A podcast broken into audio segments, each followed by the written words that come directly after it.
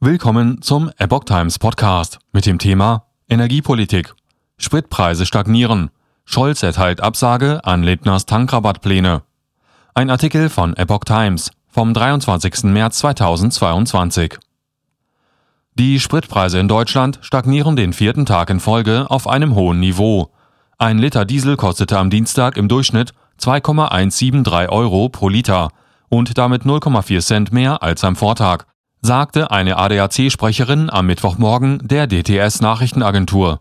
Super E10 verbilligte sich um 0,7 Cent auf durchschnittlich 2,08 Euro pro Liter.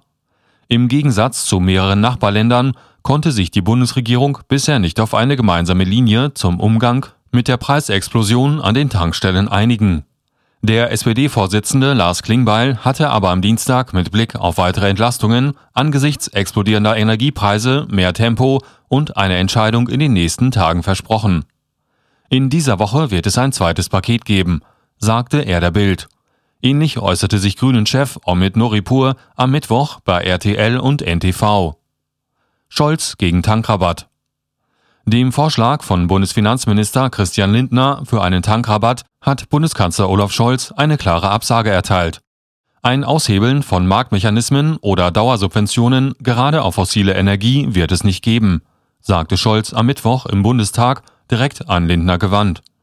Dies wäre fiskalisch nicht durchzuhalten und ökologisch ein völlig falscher Anreiz, so Scholz. Ausdrücklich bekräftigte Scholz, dass es wegen der hohen Energiepreise weitere Entlastungen für Bürger geben werde. Dazu werde die Regierung das bereits beschlossene Paket noch einmal deutlich aufstocken. Durch eine Verdopplung des Heizkostenzuschusses, aber auch durch weitere Maßnahmen, stellte Scholz in Aussicht.